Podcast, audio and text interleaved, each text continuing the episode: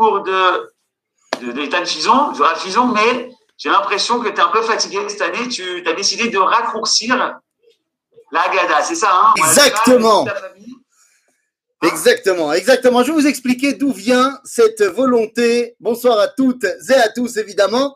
Et je vais vous expliquer d'où vient cette volonté de raccourcir la Haggadah cette année. Eh bien, en fait, c'est très simple. Pourquoi j'ai envie de raccourcir la Haggadah? Pour une raison évidente. Ils nous ont changé l'heure. Changé l'heure. Voilà. Attends, j'avais trouvé un endroit stable. Et voilà qu'il est pur stable. Oh là là là là. Voilà. Alors, ils ont décidé de nous changer l'heure exprès vendredi soir avant l'El. C'est pas mal ça.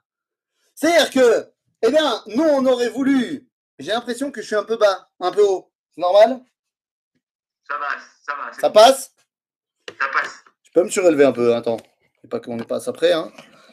Hop là.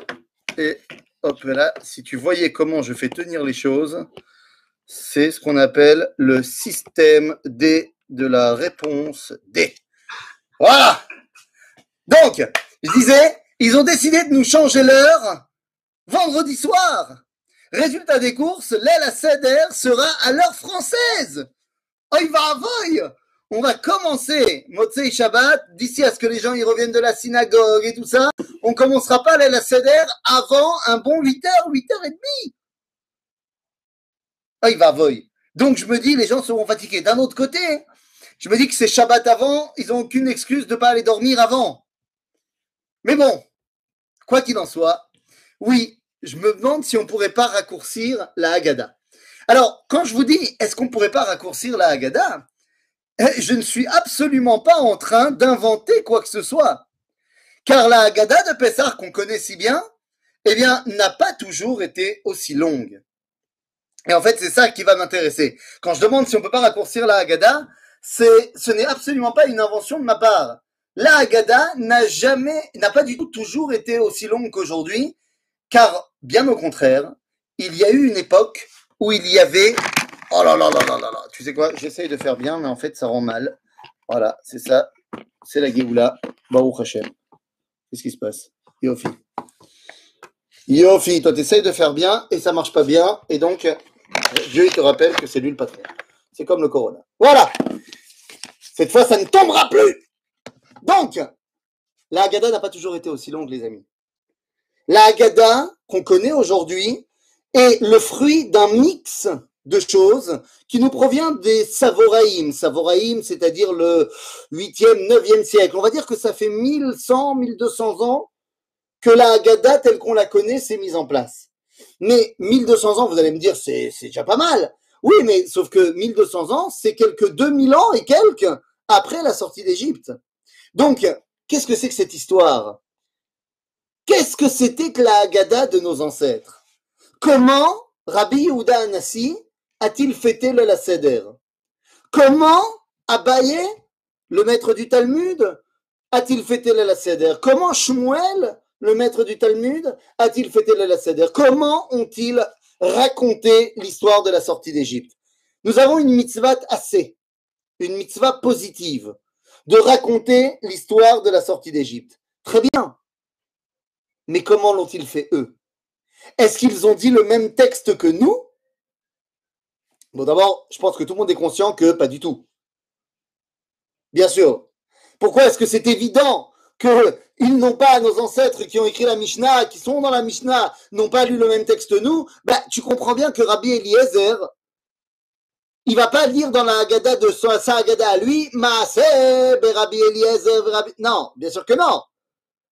On parle de lui dans la Haggadah. Donc comment lui, il a dit ça à Haggadah, il a parlé de ça. il faut raconter la sortie d'Égypte. C'est la mitzvah de la soirée. Mais le problème, c'est que c'est pas très clair ce qu'il faut dire. Qu'est-ce qu'il faut dire durant cette soirée? Pour faire la mitzvah Je rappelle que dans la mesure où pour l'instant nous n'avons pas la possibilité de faire la mitzvah du Korban Pesach, eh bien, la mitzvah principale devient Agada. Et donc, eh bien, on doit se poser cette question toute simple. Qu'est-ce qu'il faut dire? Le Talmud, dans le traité de Psachim, lorsqu'il veut nous expliquer qu'il faut lire la Haggadah, eh bien, va nous dire quelque chose de très simple. Nous dit le Talmud, à la page 116 du traité de Psachim, Matril bignut ou mesayem beshevach. Ok. Pour raconter l'histoire de la sortie d'Égypte, il faut commencer par dire ce qui était pas bien et terminer par dire ce qui était bien. Todaraba, monsieur Talmud. Je m'en serais pas douté. Bah, la vérité, c'est que non, je m'en serais pas douté. Puisque la tradition juive, a priori, semble me faire une grande différence entre ce qui est pas bien et ce qui est bien. On a du mal à fêter les deux au même moment. Regardez, prenez un exemple. Lorsqu'on va arriver à Yom HaAtzmaut, eh bien, c'est le jour d'avant qu'on va faire Yom HaZikaron. On va pas faire Yom HaZikaron, Yom HaAtzmaut le même jour. Et au milieu du mangal, on aura une petite pensée pour nos soldats qui sont tombés. Non, on parle d'abord de ce qui était pourri, et ensuite, on parle de ce qui était bien. Eh bien là, le chidouche de la et la possibilité de faire cela, c'est parce que Imkol Kavod, la sortie d'Égypte a eu lieu il y a 3500 ans, et donc l'éloignement historique nous permet d'avoir une compréhension des choses plus détachée au niveau sentimental que ce qui s'est passé à 70 ans, évidemment. Et donc on comprend que tout doit être réuni dans le contrôle d'Akadosh Baruch Et donc, dans la même soirée, on va manger le maror et la matzah. Le maror nous rappelant la servitude, la matzah la liberté, ben on aurait pu penser que le maror faut le manger le 14 Nissan, la veille. Puisque le 15, c'est le jour où on est sorti de l'esclavage. Donc pourquoi parler de l'esclavage? On n'a qu'à parler la veille de l'esclavage. Mais non. Pourquoi il faut commencer par ce qui n'était pas bien pour terminer par ce qui était bien? Pour que tu comprennes l'histoire. Pour que tu comprennes que les choses, les événements ne sont pas décousus. Qu'il y a une volonté qui dirige le monde et qui dirige, l'histoire. Alors très bien, j'ai compris qu'il fallait dire commencer par ce qui n'était pas bien mais, et terminer par ce qui était bien. Mais le problème, c'est que le Talmud ne me dit pas c'est quoi le pas bien et c'est quoi le bien.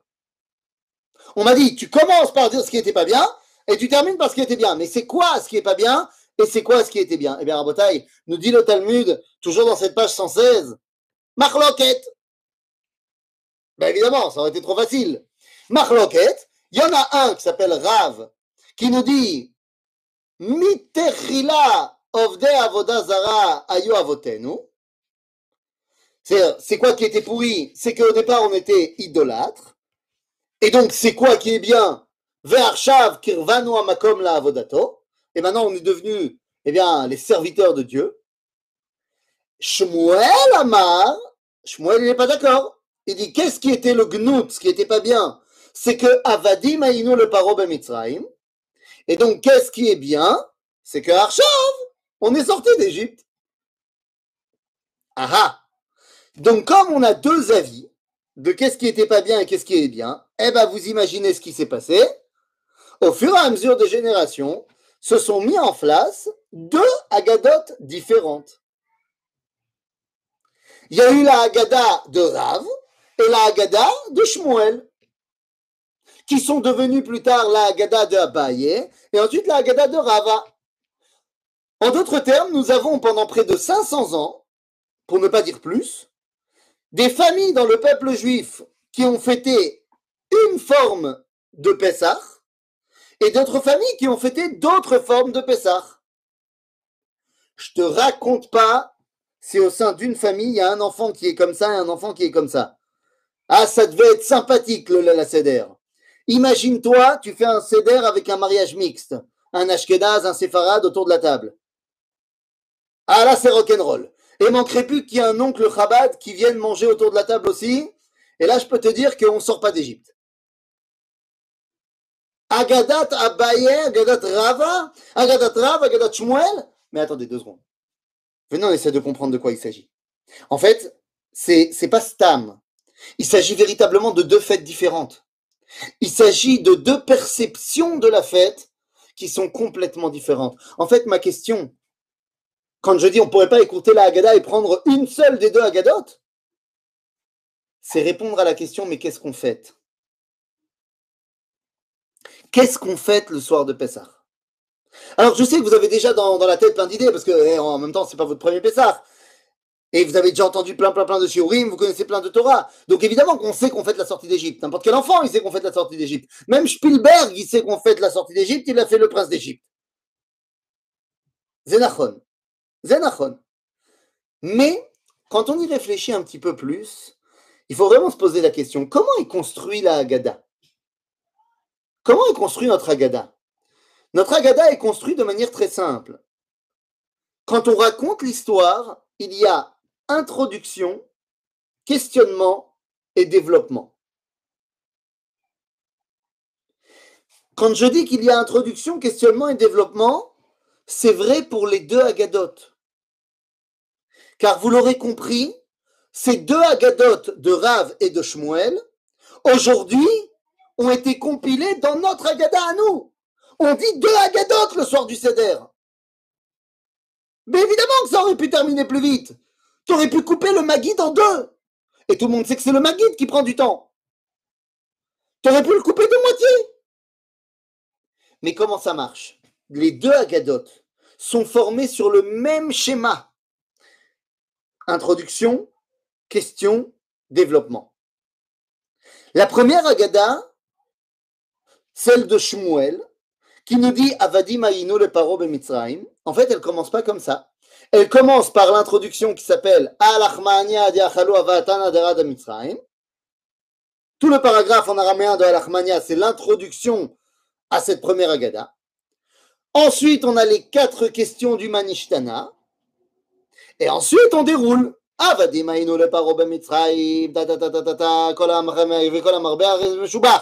ta ta ta ta ta ta, kol amarbe meshubach. מעשה ברבי אליעזר ורבי ואמר רבי אלעזר אמר רבי אלעזר בן עזריה הרי בן שבעים שנה בקיצור, développement. Une fois qu'on a terminé la première agada, eh bien, on enchaîne sur la seconde, à savoir introduction. Baruch Hamakom Baruchu, Baruch Shenatan Torah Lamo Israël Baruchu. Ensuite, une fois qu'on a terminé l'introduction, les questions des quatre enfants. Chacham, Racha, Tam, Shenod, Alishot. Et après, eh ben, on développe.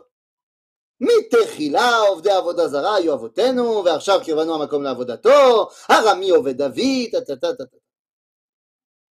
En d'autres termes, les deux agadotes sont construites, on l'a dit, sur le même schéma, et on retrouve ce schéma dans notre agada à nous pour les deux agadotes. Mais il ne s'agit pas simplement d'une construction technique. Béhémet, je vous pose la question, qu'est-ce qu'on fait l'El Seder Et en fait, la Haggadah qu'on va choisir de lire détermine notre vision de qu'est-ce qu'on fait. Pour Rav, la Haggadah de Rav, qui nous dit il parle de quelle époque? C'est quand Mitechila Ovde Avodazara Yovotenu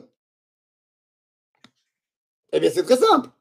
C'est, d'après le texte qu'on va lire, Terach. Terach, le papa d'Abraham, on était idolâtre. Et à ce moment-là, bah, c'était pas bien. Et maintenant, Baruch Hashem, Abraham nous a fait sortir de cette problématique et on est devenu serviteur du monothéisme. Ok. Mais si on y regarde bien, Qu'est-ce que cela veut dire? Eh bien, cela veut dire tout simplement que la Haggadah de Rav met l'accent sur le fait que la sortie d'Égypte, le Pessah, en fait, ce qui est important et ce qu'on fête le soir de Pessah, c'est un retour à Dieu. On pourrait appeler ça une fête religieuse. Alors que si on prend la Haggadah de Shmuel, la Haggadah qui nous dit Gnout, c'était qu'on était esclave de Pharaon et maintenant, eh ben, on est libre. Cette Haggadah-là marque une fête différente. C'est une fête nationale, qu'on était esclave de Pharaon et que maintenant nous sommes indépendants. En d'autres termes, quand tu te poses la question est-ce que je lis la Haggadah de Rav ou la Haggadah de Shmuel, je pose la question, est-ce que la fête de Pessah, c'est une fête d'Ati ou c'est une fête Léoumi? Eh bien, pendant des années, et je n'exagère pas, pendant presque 500 ans, il y a des familles dans le peuple juif qui ont perçu la fête comme étant une fête datite, religieuse, et d'autres qui ont perçu la fête comme étant une fête nationale. La tradition juive à l'époque des Savoraïm va décider de réunir les deux Agadot. Nous disons ainsi que la fête de Pessah est une fête d'Ati Léoumi. En fait, c'est pas vrai ce que je viens de dire. Ce n'est pas une fête d'Ati Léoumi, mais c'est une fête Léoumi d'Ati. Pourquoi? Eh bien, parce que alors que le Talmud, je reprends la phrase du Talmud qui me dit Magnut, on dit. C'est-à-dire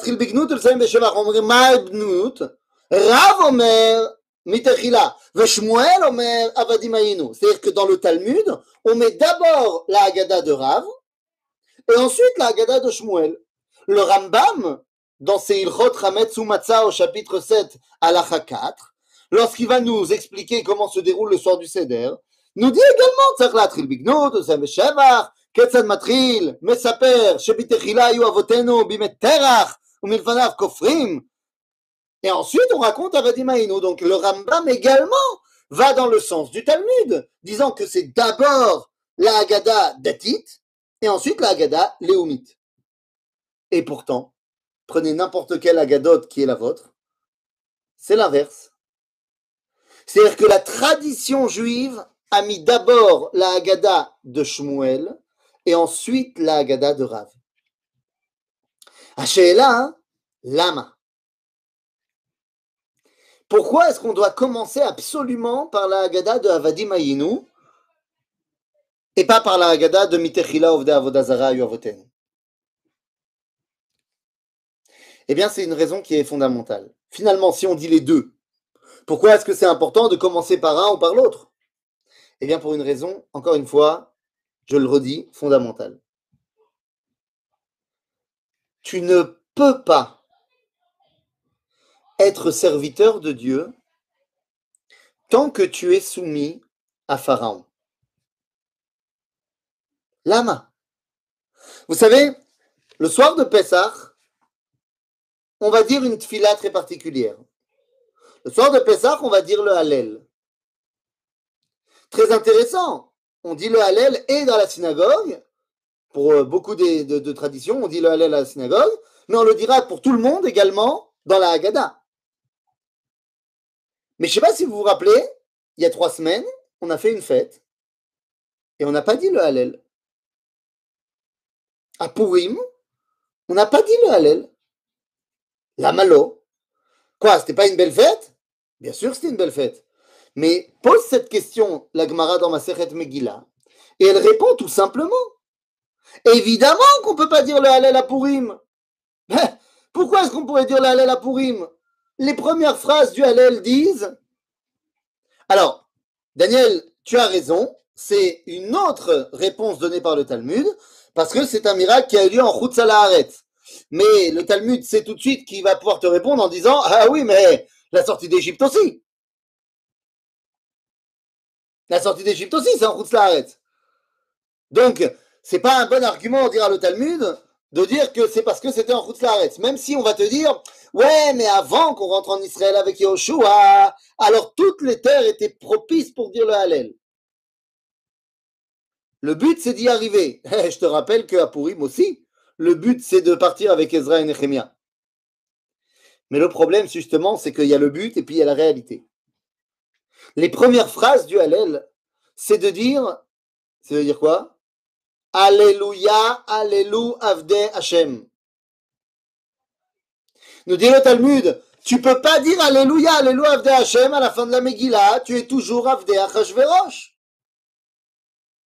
Donc, comme tu es toujours soumis à Achashverosh à la fin de la Megillah, eh bien, non, tu ne peux pas te considérer comme étant serviteur de Dieu. En d'autres termes, qu'est-ce que je suis en train de dire?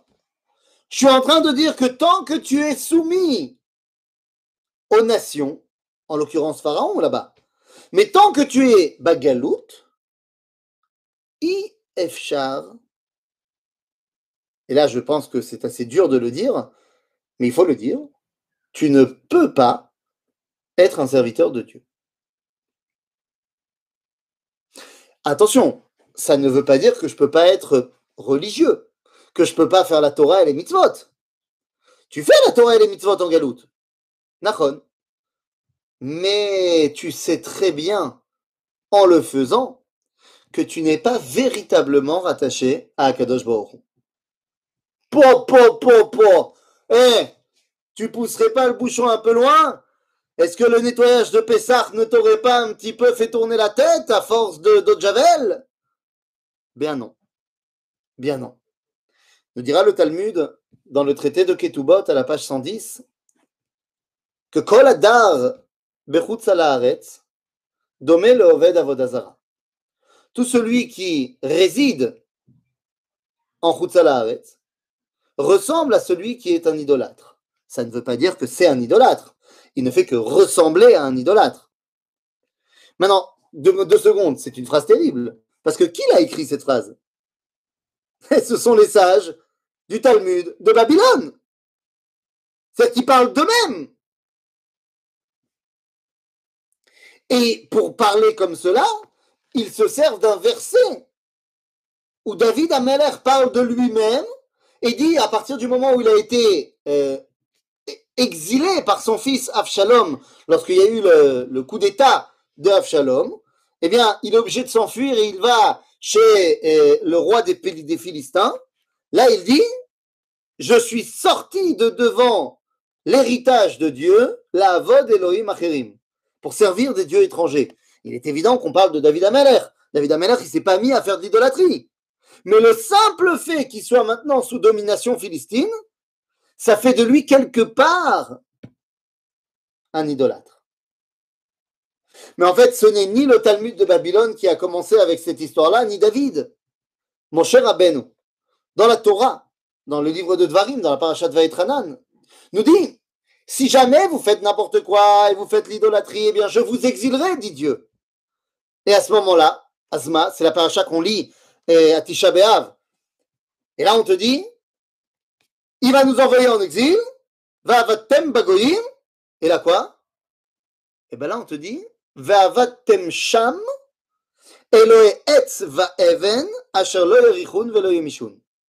Et vous servirez là-bas des dieux de bois et de pierre qui ne peuvent pas vivre, qui ne peuvent pas bouger, quoi que ce soit. Ou bikashtem misham. Et c'est de là-bas que tu demanderas ton Dieu et tu le trouveras. Nous dit Rashi, ou bate midrashot. En d'autres termes, tu es à la synagogue, à la grande synagogue, on va dire de la victoire à Paris, tu pries Dieu, eh ben sache que ça s'appelle un petit peu la Avod Elohim Acherim. Nous, Bémet, comment c'est possible? Nous dit Rabbi Yehuda Alevi dans le Sefer Akuzari, c'est quoi c'est Eloé Etz va Even? Eh bien, il dit, c'est très simple. C'est la croix et la pierre noire de la Mecque. Puisque à 95%, le peuple juif est parti en exil soit dans les terres du christianisme, soit dans les terres de l'islam. Ah, il y a eu une communauté juive à Kaifengfu, en Chine. Mais bon, c'est pas, on va dire, c'est pas le, le gros des troupes juives de manière générale, on est parti soit dans les terres de l'Église, soit de l'islam. Et qu'est-ce que cela veut dire? Eh bien, ça veut dire que quand tu es à Paris, et que tu sais, Ribono Shalom, tu fais la Torah et les mitzvot, il n'est pas question ici, Chazve Shalom, d'aller se convertir, d'aller devenir libéral ou quoi que ce soit, pas du tout. T'es froum, t'es t'es à fond. Tu fais la Torah, les mitzvot, tout ce que tu veux. Hop là. Tu fais la Torah et les mitzvot, il n'y a pas de problème. Mais quelque part, eh bien, tu es quand même, que tu le veuilles ou pas, attaché à la spiritualité de là-bas. Excusez-moi, mais c'est un petit peu dur pour ceux qui. Attends, j'ai perdu le, chat. Deux secondes.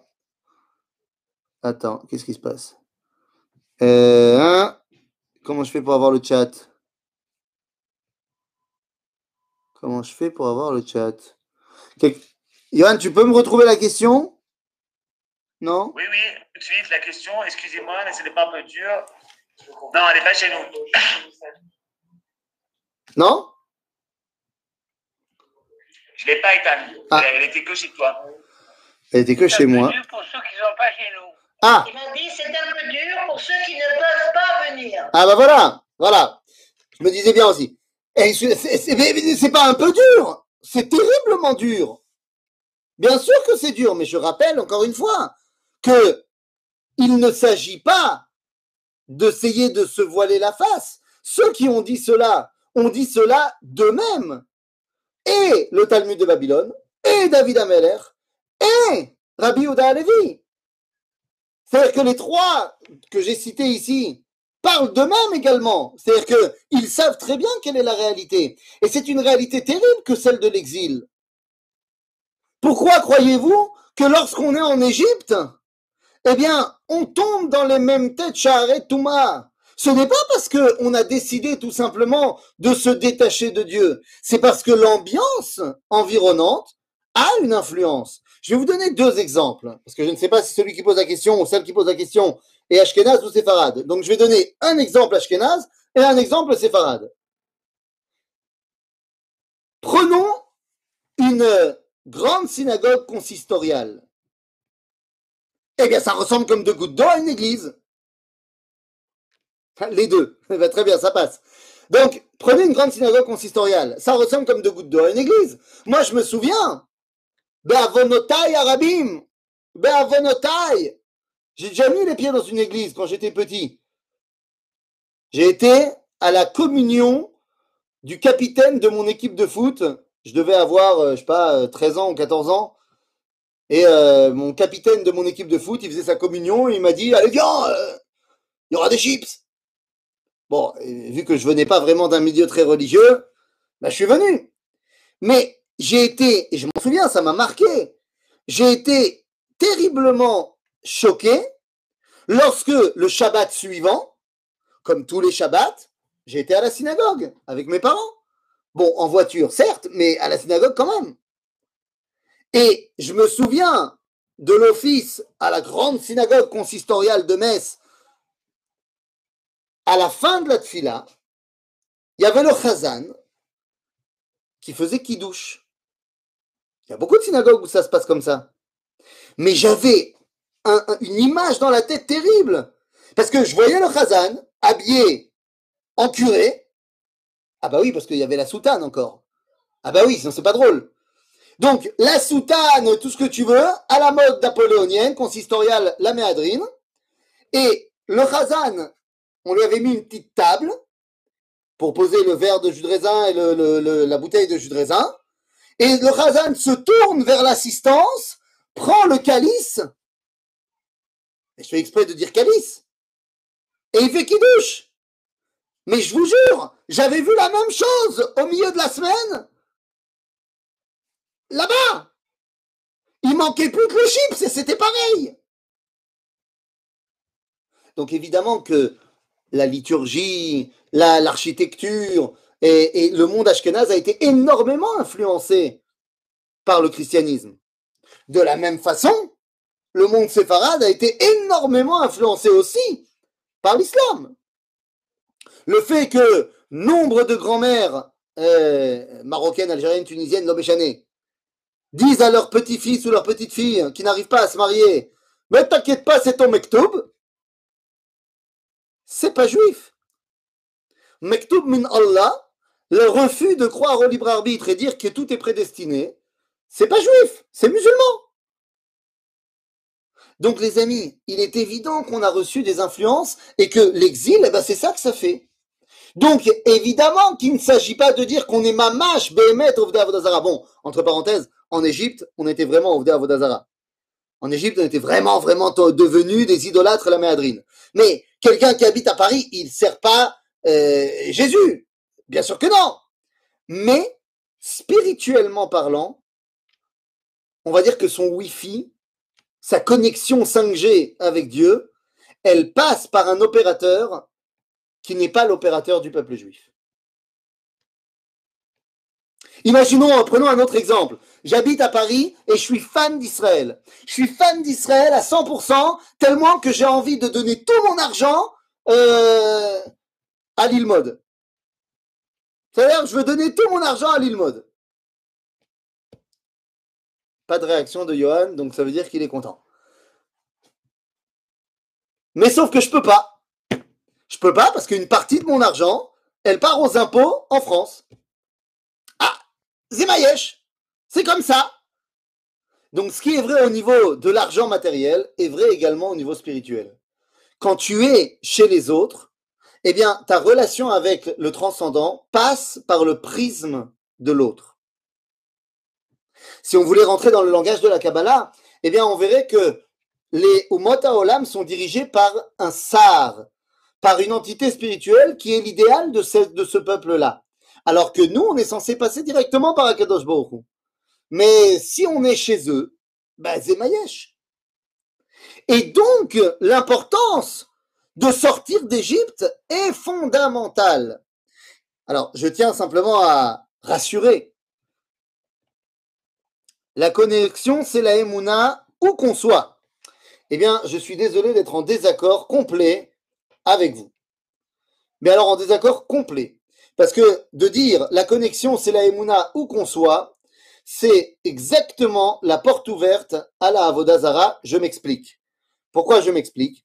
Parce que, à ce moment-là, disons que, aujourd'hui c'est plus le cas, mais disons qu'à l'époque, lorsqu'on avait encore la culture des sacrifices, eh bien, il là, faisons les sacrifices où on veut.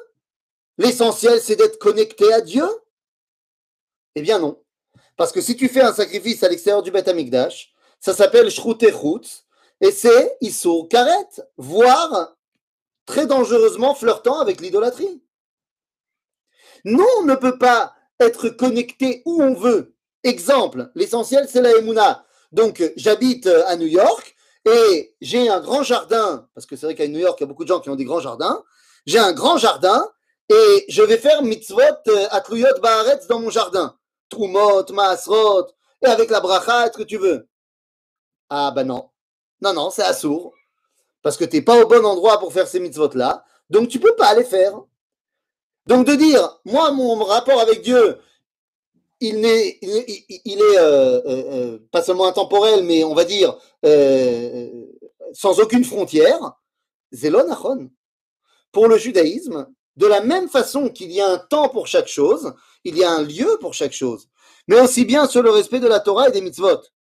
Ah, eh bien, vous posez une très bonne question. D'après tout ce que je suis en train de dire, ça veut dire que la Torah et les mitzvot, ce n'est pas véritablement l'apanage de Chutz Laaretz. Eh bien, vous avez totalement raison.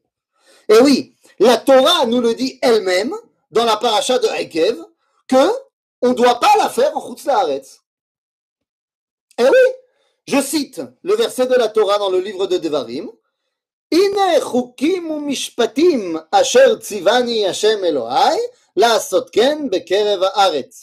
Voici les lois que Dieu m'a ordonné de vous transmettre pour que vous les faisiez, vous les respectiez lorsque vous rentrerez en terre d'Israël. De là, le verset continue en nous disant que je vous ai donné la terre d'Israël pour être pour vous un Dieu. Là-dessus, eh bien, Rashi va citer la Gemara que j'ai citée tout à l'heure en disant que si on habite en Khoutzalaharetz, eh bien, euh, c'est comme si. Que faire si on est en Bah, deux secondes, deux secondes, deux secondes, j'y arrive deux secondes. Mais attendez, parce que quoi, d'après ce que je viens de dire, Yallah, on ne fait pas le soir du Seder à Paris. Non. Car bien que la Torah nous ait dit que la Torah, elle doit être faite en Eretz Israël, Chachamim, nos sages dans le Sifri, vont nous dire, ok, mais nous faisons une xéra, qu'on doit continuer à faire toute la Torah et les mitzvot, celle qui est évidemment faisable, donc pas les mitzvot atliot baret, c'est pas les mitzvot atliot bamikdash, on doit les faire en chutzal, en chutzlaretz également, lama. Alors j'ai vu que tu disais au nom de Manitou, euh, c'est vrai que Manitou disait ça, mais c'est pas lui qui dit ça, c'est le Sifri, Pachout. Et le Sifri dit, pour ne pas oublier, parce que Baruch Hashem, on sait qu'on va tous rentrer en Israël à un moment donné, et donc imagine-toi, pendant 2000 ans, on oublie de faire la Torah et les mitzvot, ben, on saurait même plus que c'est Shabbat. On saurait plus que c'est Tfilin, on saurait plus que c'est la Seder.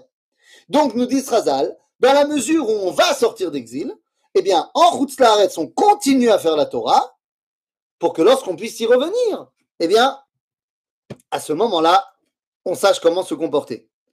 Alors vous me dites, ah, mais alors c'est terrible pour ceux qui pour l'instant sont pas encore en Israël. Calmez-vous. Calmez-vous. Parce que tout ce qu'on vient d'expliquer est vrai pour l'époque de Galout.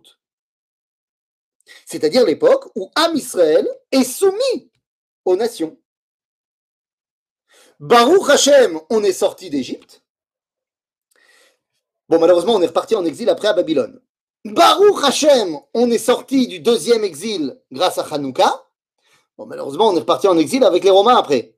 Mais Baruch Hashem, on est ressorti d'exil le 5 Iyar et Hattachar, le 14 mai 1948, et on est redevenu indépendant.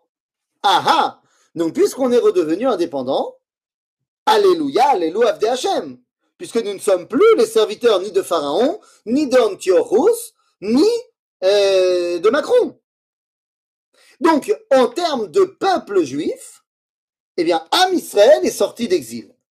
À partir de ce moment-là, que faire pour celui qui est encore à Paris Ou ailleurs, hein, je dis Paris, mais ça peut être ailleurs. Eh bien, à ce moment-là, hein, la personne qui n'est pas en Israël, puisqu'il me paraît évident qu'on parle de gens qui sont Yereshamaim, il y a trois cas. Un cas hypothétique et deux cas possibles.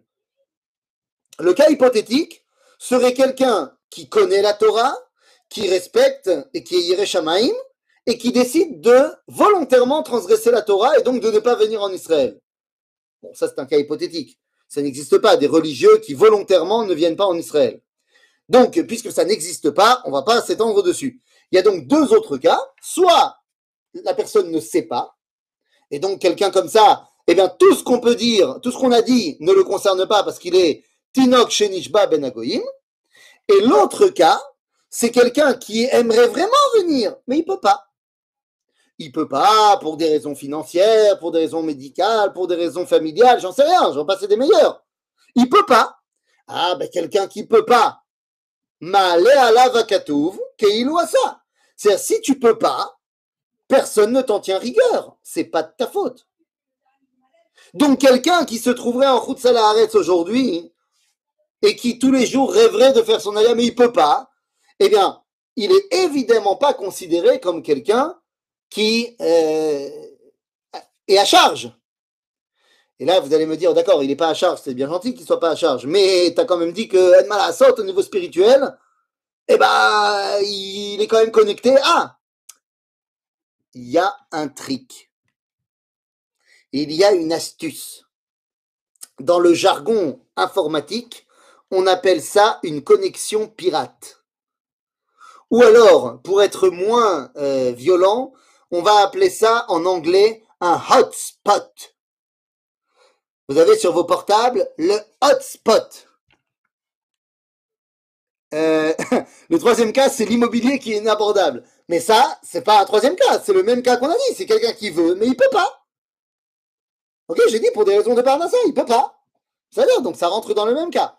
Bekitsour, euh, d'autre part, d'autre part, je ne rentre pas dans le débat, mais l'immobilier qui est inabordable, c'est comme toujours et c'est comme tout le temps, euh, ça dépend où. Euh, je rentre pas dans le débat, mais c'est sûr que quand on veut euh, un, penthouse six pièces à Jérusalem ou à Tel Aviv, effectivement, c'est inabordable, à part si tu t'appelles Rothschild. Mais il y a plein d'autres endroits sont tout à fait beaucoup plus abordables. Je parle par exemple de la Judée-Samarie, je parle par exemple du Negev, je parle par exemple de la Galilée. Ce sont des endroits qui sont tout à fait abordables. Ou alors, eh ben, tu te dis que tu vivras euh, dans un appartement plus petit parce que tu as envie d'habiter à Jérusalem. En fait, tout est question de choix dans la vie. Moi aussi, j'aimerais bien avoir la maison que mes parents ils avaient à Longeville-les-Messes avec deux étages et un grand jardin et des buts pour jouer au foot avec mon fils. Mais vu que j'ai choisi de vivre à Jérusalem, eh ben, euh, on est deux par chambre et on n'a pas de jardin et. C'est-à-dire, c'est comme ça. C'est tout un choix dans la vie. Quoi qu'il en soit, les amis. Donc quelqu'un qui est en route Laaretz aujourd'hui, mais qui voudrait, mais qui peut pas, eh bien, il peut se connecter grâce à son hotspot. C'est quoi son hotspot? Eh bien, c'est ce que le Rav Kook appelle dans le livre de Horoth, Tzipiyat Yeshua. C'est-à-dire le fait d'être attaché à ce qui se passe en Eretz Israël, à dire l'an prochain à Jérusalem, à continuer à espérer qu'un jour ce soit possible, à toujours être en contact avec les gens d'Eretz Israël, la Torah d'Eretz Israël, fait qu'il se connecte quand même à Kedusha et à Vira d'Eretz Israël. En d'autres termes, quelqu'un qui aujourd'hui serait coincé à Paris. Ah, regarde, aujourd'hui on a un cas euh, encore plus simple. Euh, disons, quelqu'un est parti euh, pour voir ses parents en France et bah, il peut plus rentrer parce qu'il n'y a plus d'avion, euh, Covid, ignalim. Bon, bah, là aussi, ça rentre dans un cas où bah, tu peux pas, tu peux pas, tu peux pas. Donc, tu peux quand même te connecter à Vira d'Eretz Israël en étant justement, comme j'ai dit, connecté à ce qui se passe ici. Pour ce qui est de la question, le rabbi de Lubavitch, il n'est jamais venu en Israël. Nahon, il n'est jamais venu en Israël. Et il disait lui-même, dans une sichat à Shavua sur la paracha de Re'e, que euh, ou over al shlosha lavim bechol yom qu'il transgresse lui-même trois fois dans la Torah où il y a marqué qu'il faut être ici. Il avait ses raisons à lui, et je pense que le rabbi arrivera tout à fait à s'arranger avec Ribono Shel. Euh, je m'en fais pas pour lui. Mais il est évident que le rabbi n'a jamais dit euh, monter en Eretz ça sert à rien. Bien sûr que non. Il avait ses raisons à lui. On est d'accord, on n'est pas d'accord, c'est un autre débat. Mais il ne s'est jamais cherché d'excuses. Ben, ça Donc, il est donc fondamental de commencer par la Haggadah de Avadim Ayinu avant la Haggadah de Ovdei Avodazara Yoavoten. Parce que tu ne peux pas revenir véritablement à Dieu tant que tu es soumis à Pharaon. Il faut donc d'abord passer par je sors de l'esclavage, je deviens indépendant et donc je peux redevenir serviteur de Dieu. D'ailleurs, D'ailleurs, euh, j'ai vu quelqu'un qui a posé la question, euh, mais alors comment ça se fait qu'on lit le Hallel en Chutzala Parce qu'encore une fois, tu lis le Hallel en Chutzala aujourd'hui, parce qu'il y en a qui le lisent en Israël, et à l'époque où il n'y avait pas encore l'État d'Israël, où c'était encore la galoute, on le lisait aussi le Hallel à Pessah. Pourquoi? Dans l'espoir qu'un jour on sait qu'on sortira d'exil. Mais en aucun cas, et je rebondis sur ce que vous avez dit avant, en aucun cas, on lit le Hallel à Paris parce que Paris est devenu Irakodesh. Et ça, ça a été une proposition mise en place par plusieurs courants de pensée, que l'exil était devenu l'idéal du judaïsme. Parce que, en fait, comme vous avez dit, l'essentiel, c'est de s'attacher à la Torah, les mitzvot, à Dieu, et donc peu importe l'endroit où on est. Mais non, pas peu importe. Dieu, il a dit pas peu importe. Donc il faut arrêter euh, de euh, redessiner la Torah à notre gré. C'est Akadosh Baruch qui m'a donné la Torah et on ne peut pas euh, la redessiner. Et j'aimerais ici que les choses soient bien claires. Quand on, est, quand on a décidé d'accepter la Torah et d'accepter l'autorité d'Akadosh Baruch ce n'est pas que quand ça nous arrange. Il y a plein de mitzvot sur lesquels on est tout à fait, ça paraît évident qu'on ne fait pas de concession, que Dieu il a dit, Dieu il a dit, point. Mais quand il s'agit d'Eretz Israël, tout d'un coup, on fait des concessions. Non C'est vrai que pendant 2000 ans, on n'a pas le choix. On n'était pas là, on n'était pas là. Mais bon, au maintenant, on a le choix. Et donc, celui qui peut, eh ben, c'est très bien qu'il vienne. Celui qui peut pas, Bezrat Hashem, que on va prier pour lui, et lui, il va prier pour lui-même aussi, pour qu'il euh, puisse. Et que Bezrat Hashem, comme disent les Français, avec l'aide de Bezrat Hashem, eh bien, euh, il pourra venir. Bekitsour, vous comprenez maintenant pourquoi Pessah est la seule fête qui a un Moed Bet, une session de rattrapage. Bizarre. Si t'as pas pu faire Sukkot, on t'a pas donné un Sukkot Chéni. Si t'as pas pu faire Kippour, on t'a pas donné un Kippour Chéni. Mais si t'as pas pu faire Pessah, on t'a donné un Pessah Chéni. Lama, parce que la fête après Pessah, c'est Shavuot, c'est-à-dire Zman Matan Toratenu, c'est-à-dire le rapport avec Dieu. Tu peux pas arriver à Shavuot si t'es pas passé par la case Pessah. tu ne peux pas arriver à Kirvanu à Makom la Avodato si tu n'es pas d'abord sorti d'Égypte. Ce qu'on vient de dire est assez clair, je pense, mais j'aimerais euh, qu'on pousse la, réflexion un tout petit peu encore plus loin. Parce que, ok, c'est très bien ce qu'on vient de dire, mais à ce moment-là, il ne devrait pas y avoir deux agadotes. Il devrait y avoir une agada Avadi Mayinu, et maintenant on n'est plus Avadi Mayinu, et à Shavuot, on dira. C'est-à-dire que la Agada de Rav qui dit qu'on était esclave, idolâtre et maintenant on est serviteur de Dieu, elle n'est pas à sa place. On devrait la dire à Shavuot. Alors comment ça se fait qu'on l'a dit à Pessah Eh bien les amis, on a dit, le soir de Pessah on dit le Hallel parce qu'on est sorti de l'esclavage, Baruch Hashem. Mais en vérité, a une question qu'on ne s'est pas posée. Qui est le premier personnage de l'histoire à avoir dit le Hallel?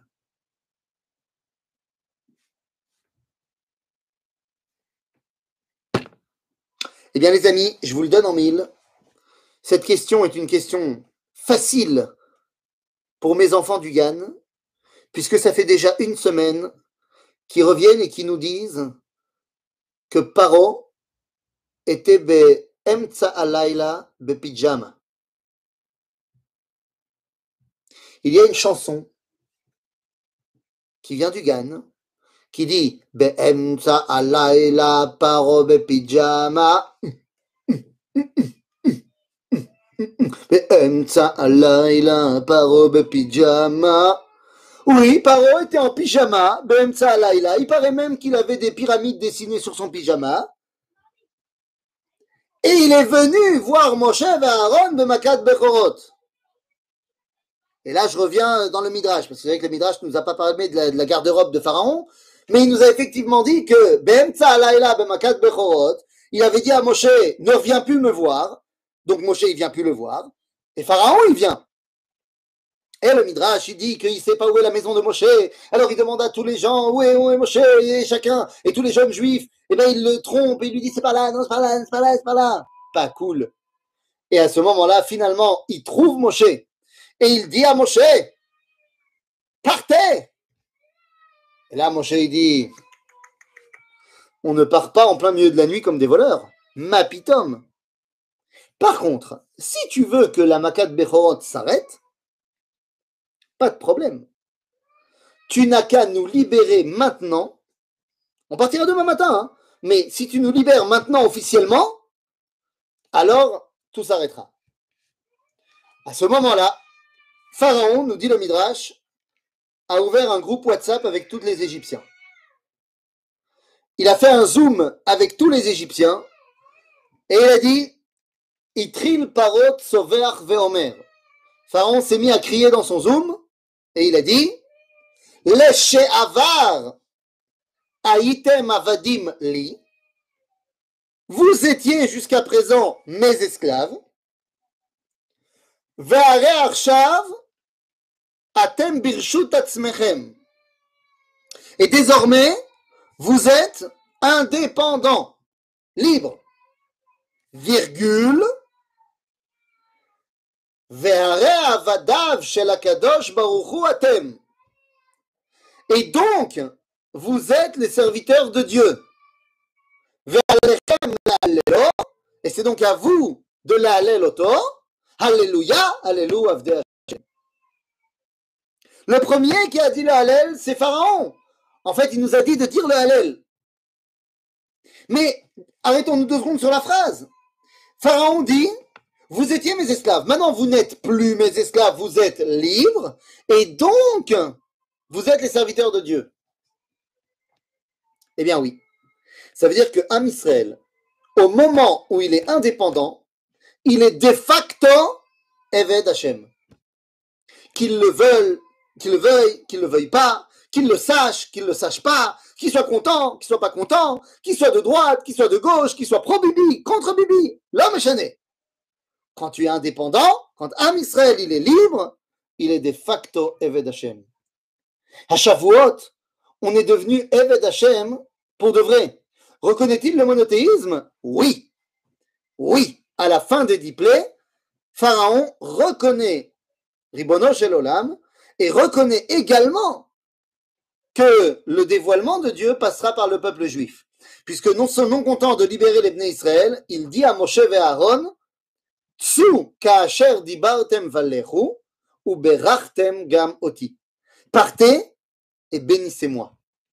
C'est-à-dire que tout d'un coup, il se rend compte que Am Israël est le vecteur du dévoilement divin et devient donc source de bénédiction. En d'autres termes, à Shavuot, on a accepté le fait d'être serviteur de Dieu. C'est devenu consciente. Diber Hashem. À Pessah, on est devenu serviteur de Dieu de manière profonde mais inconsciente.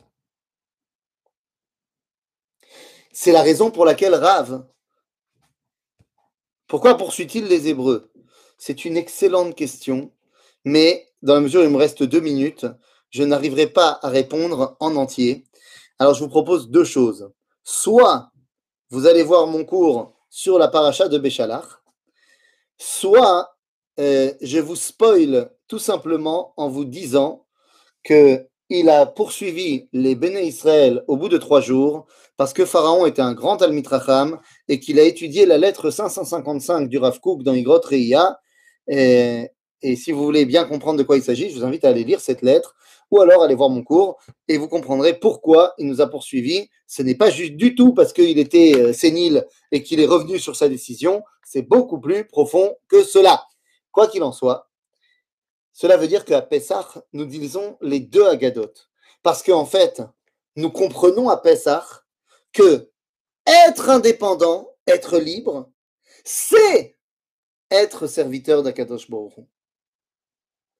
Et on comprendra ainsi les paroles de Rabbi Yehuda Levi qui dira Eved Hashem ou Levado. La phrase en entier, c'est nous dit Avede Zman Avadim Hem Eved Hashem ou Levado. Les serviteurs du temps sont les serviteurs euh, de serviteurs eux-mêmes. Le seul qui est véritablement libre est celui qui est le Eved Hashem, ou du moins, pour devenir Eved Hashem, il faut être libre. Et bien voilà ce que nous faisons à Pessah. Nous disons les deux Agadot. Non, on ne pourra pas raccourcir le texte. Malheureusement, Zemayesh. On ne raccourcira pas le texte parce que nous disons les deux Agadot mais nous précédons la Haggadah nationale pour montrer la libération concrète du peuple juif, pour enchaîner sur la seconde Haggadah qui nous montre que maintenant qu'on est libre, eh bien nous pouvons enfin être rattachés comme il se doit à Akadosh Baruch Pour prendre pleinement conscience de cette liberté et de cet attachement, eh bien nous nous élevons durant 49 jours pour arriver à Chag Shavuot et à ce moment-là, cette liberté devient consciente. Avdo, septième jour de la sortie d'Égypte. C'est tout à fait vrai, mais je n'y vois pas une question, j'y vois simplement une exclamation. Si vous avez une question, je pense que c'est le moment de rallumer les micros et de poser vos questions. Alors, en attendant qu'on va poser les questions au Raffon, je te pose moi une question Ah. et tu libre. On va refaire un autre cours dimanche à 15h30 minutes. Voilà, j'annonce à tout le monde que dimanche, on va faire une grosse, grosse journée d'études. Et si notre ami Fison accepte, tu auras le mérite d'être après le Rav à Villers. Es-tu disponible dimanche? C'est c'est combien de temps? C'est 45 minutes, c'est des petits cours. On fait 45 minutes. Dimanche à? À 15h30. dimanche, 15h30. Je serai dans ma cuisine. Euh, allez, pour toi. Mais alors, juste pour toi, je fais une, un stop dans ma cuisine. Ouais, c'est pas pour moi, c'est pour les, les, les dizaines, la centaines de personnes qui, qui vont t'écouter. Oui, mais si c'était quelqu'un d'autre qui avait demandé, j'aurais dit non. Mais si c'est toi qui demandes. Ouais, merci. Bon, s'il y a des questions, c'était une internet pour, euh, pour réfléchir à la question à poser. Voilà. Dites, non bah, Tout était clair, Toda, Bon. Chazak Baruch Hazak ou Baruch. Merci beaucoup. Alors, Kol Tov. Et Tad Sagour,